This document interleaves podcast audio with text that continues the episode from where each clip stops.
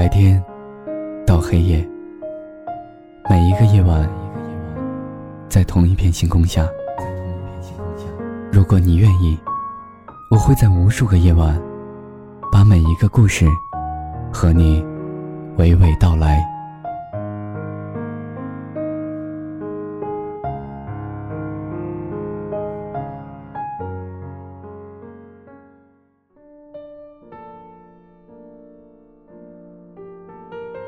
各位好，这里是 Star Radio 星辰电台，我是 C C。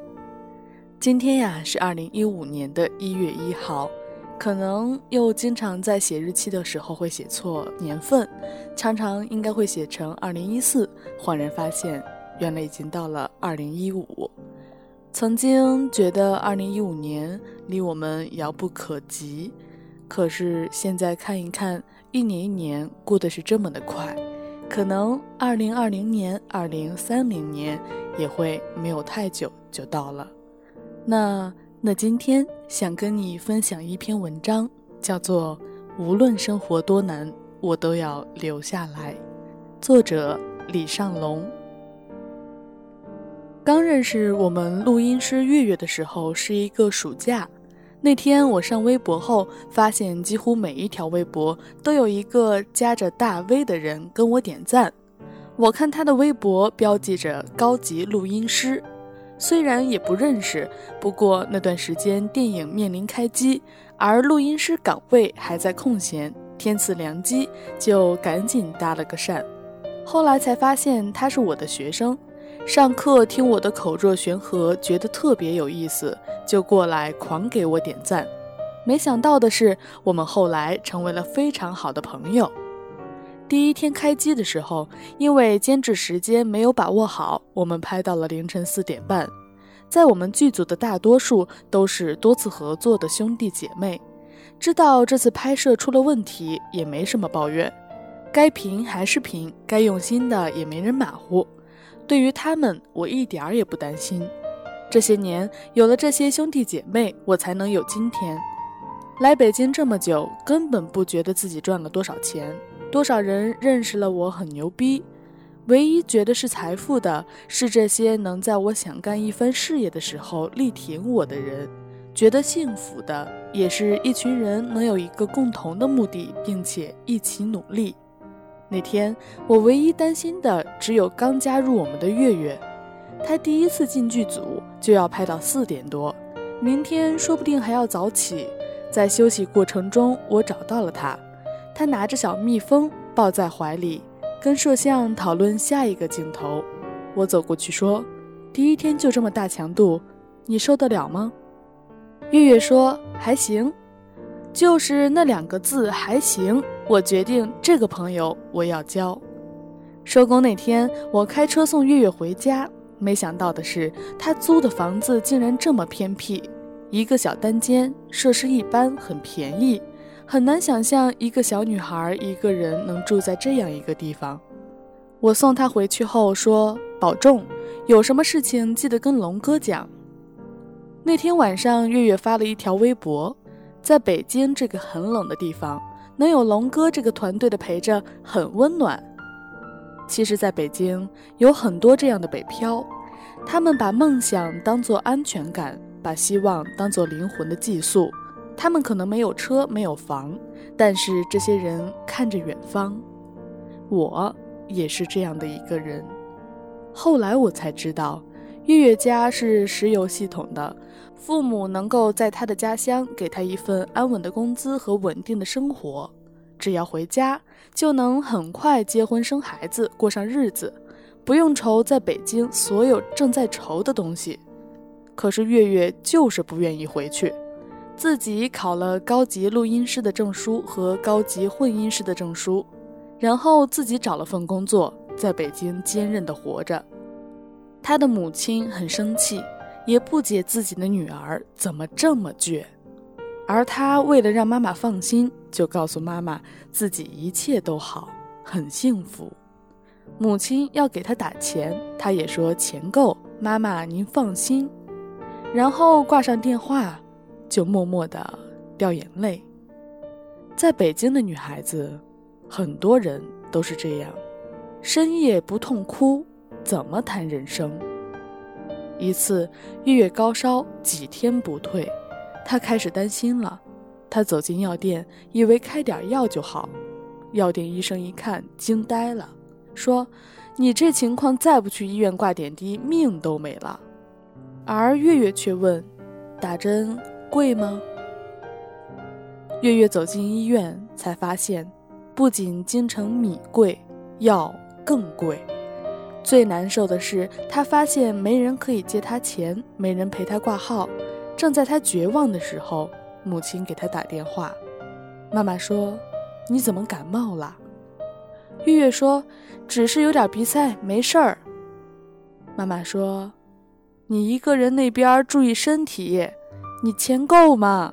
我给你打点儿。”月月擦了一把鼻涕说：“够。”他找到了他的老板，问他能不能先把这个月的工资发了，然后到处打电话借钱。终于，他坐在医院开始打吊瓶，一打就是四天。那天晚上，我听到月月讲这个故事，摇摇头，开了一句玩笑说：“你慢慢变成了那个你想要嫁的人。”可是开玩笑后，认真的说：“你为什么不找我？”月月说。知道你忙。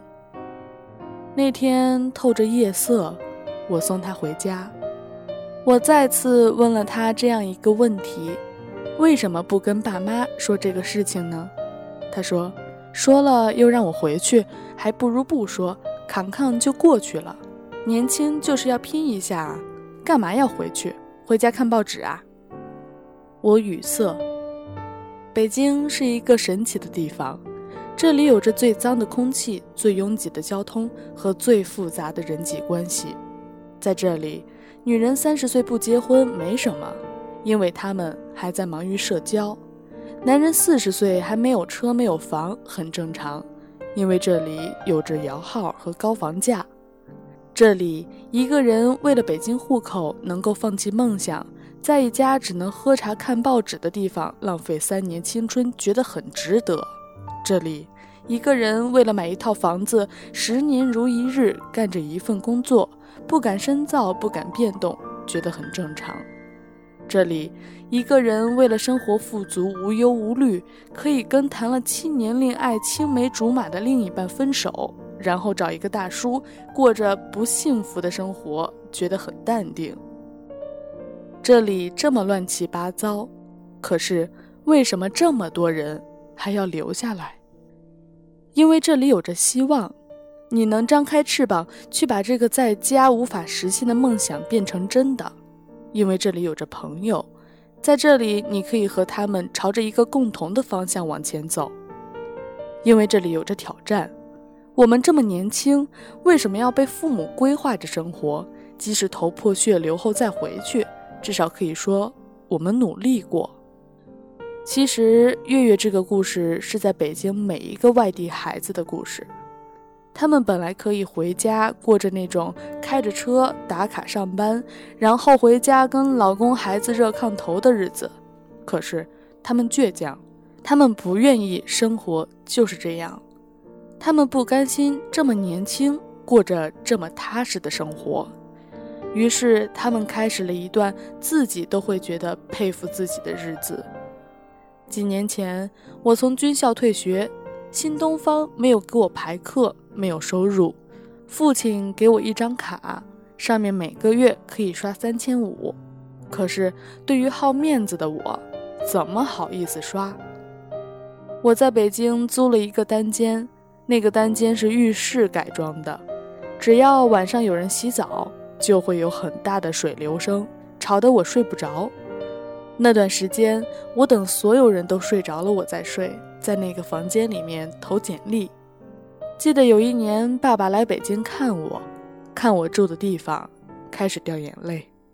我跟爸爸说：“我很好啊，爸爸。”爸爸说：“要不你赶紧回来吧。”我说：“等实在混不下去再回去吧。”那段时间，我喜欢一个人看夜场电影。一个人坐在马路边上喝酒，一个人吃饭，但我从未觉得自己孤单，因为那段时间我还在读书，还在锻炼身体，还在努力工作。因为内心深处坚信，日子不会一直这么差。一次，我一个人走在世贸天阶，大屏幕上写着各种暖人的话：“我们会一辈子在一起吗？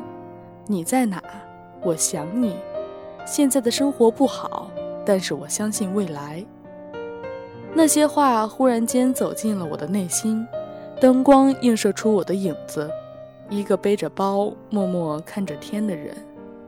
我已经不记得耳机里面塞的是谁的歌，只是记得脸上都是眼泪，哗啦啦的掉下来了。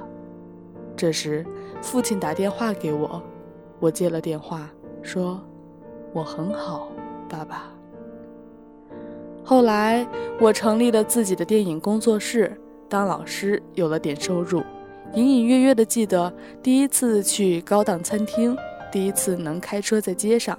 第一次有了一个像家的地方住，第一次一帮人团聚在一起说说笑笑，每次开车去世贸天阶都会嘴角上扬，像是在对那段苦逼的过去微笑，就像记得那天在世贸天阶下给自己许下的诺言，无论生活多难，都留下来。其实无论你在哪里发展，都会有着各种麻烦和心烦。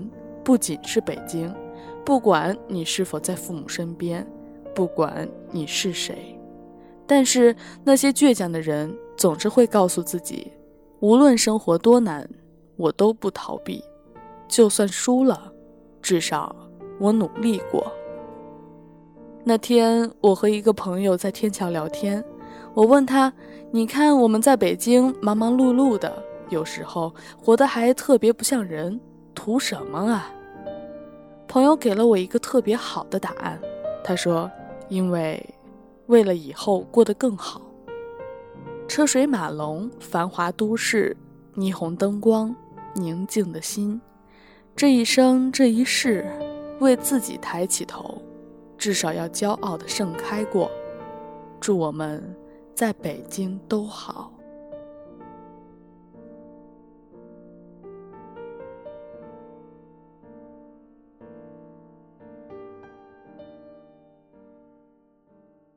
就算全世界不要我，不怕，还有你来疼我。录吧。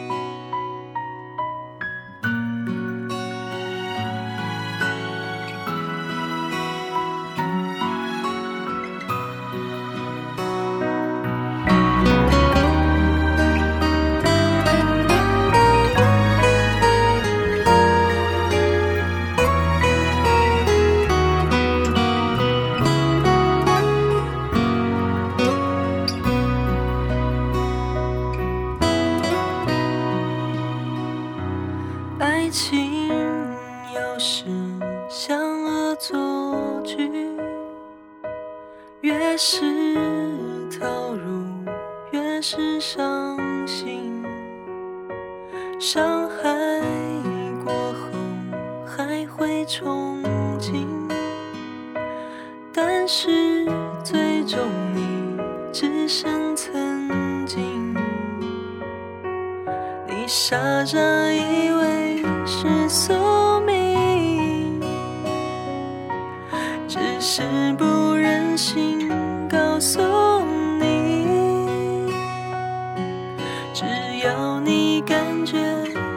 世界冷